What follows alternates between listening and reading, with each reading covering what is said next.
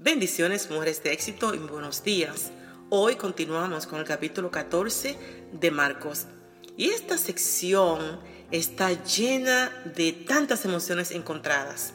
Vemos a María que muestra un acto sacrificial y admirable de adoración. Judas lo traiciona y Pedro lo niega.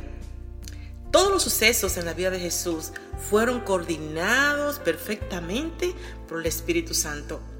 Nada pasaba al azar. Todo era parte del propósito eterno. La palabra dice que Jesús fue llevado al desierto para ser tentado por el diablo. En esta ocasión fue dirigido a la casa de Simón el leproso para un ungimiento antes de su muerte. Cuando está en la casa de Simón el leproso, se reúnen para disfrutar de la cena del Señor. Y allí esa mujer estaba esperando el momento preciso, conciso, para demostrar un acto de adoración. Y allí ella lleva su perfume de nardo, lo rompe y empieza a ungir al Señor. ¡Wow! Todos sorprendieron y muchos enojados diciendo, ¿qué desperdicio es este? Ese perfume es tan caro debió venderse y dárselo a los pobres. Pero no, era un plan muy específico de parte del Espíritu Santo que él fuera ungido, porque ya estaba a horas de ser apresado y de ir a la cruz. Wow, mujeres de éxito. Así como el Espíritu Santo permitió que Jesús fuera ungido para su muerte, era una preparación dándole fortaleza para ese proceso que él iba a enfrentar.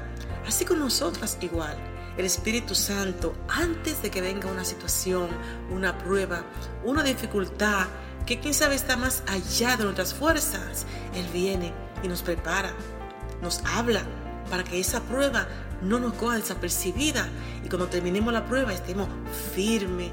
Lo mismo que hizo con Jesús, también hace con nosotras para cuidarnos y protegernos.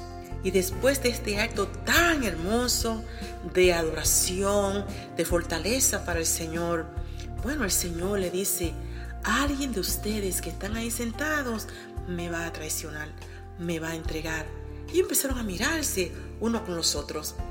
El Señor sabía quién era, pero le dio a Judas la oportunidad de arrepentirse.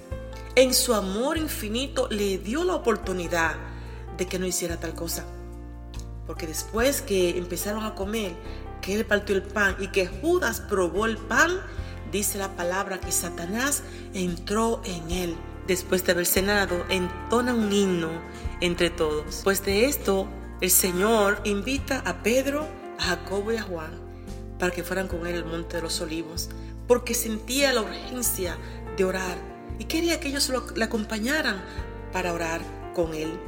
Pero antes de él irse a orar, él le dice, esta noche muchos se van a escandalizar, muchos van a huir, porque la palabra dice, heriré al pastor y las ovejas serán dispersas.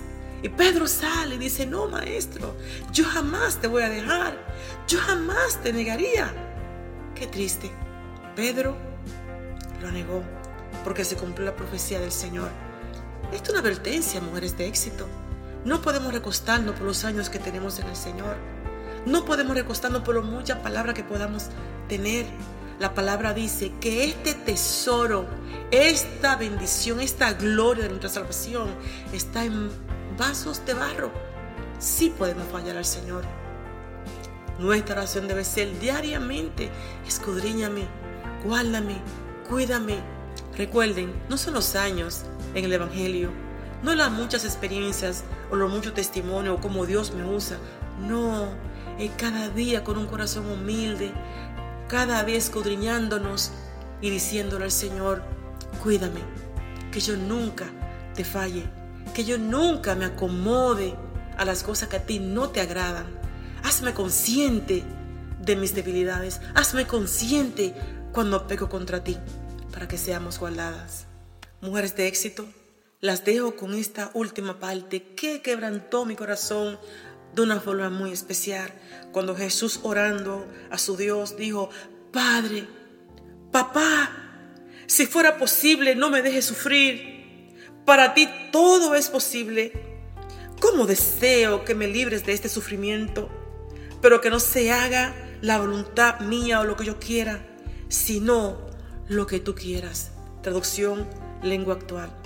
Así decimos al Señor muchas veces. Quita de mí el sufrimiento, quita de mí esta angustia, pero que diga al Señor, digámosles en esta mañana, sea hecha tu voluntad, porque tu voluntad es buena, agradable y perfecta. Como siempre, la Patria Dolores.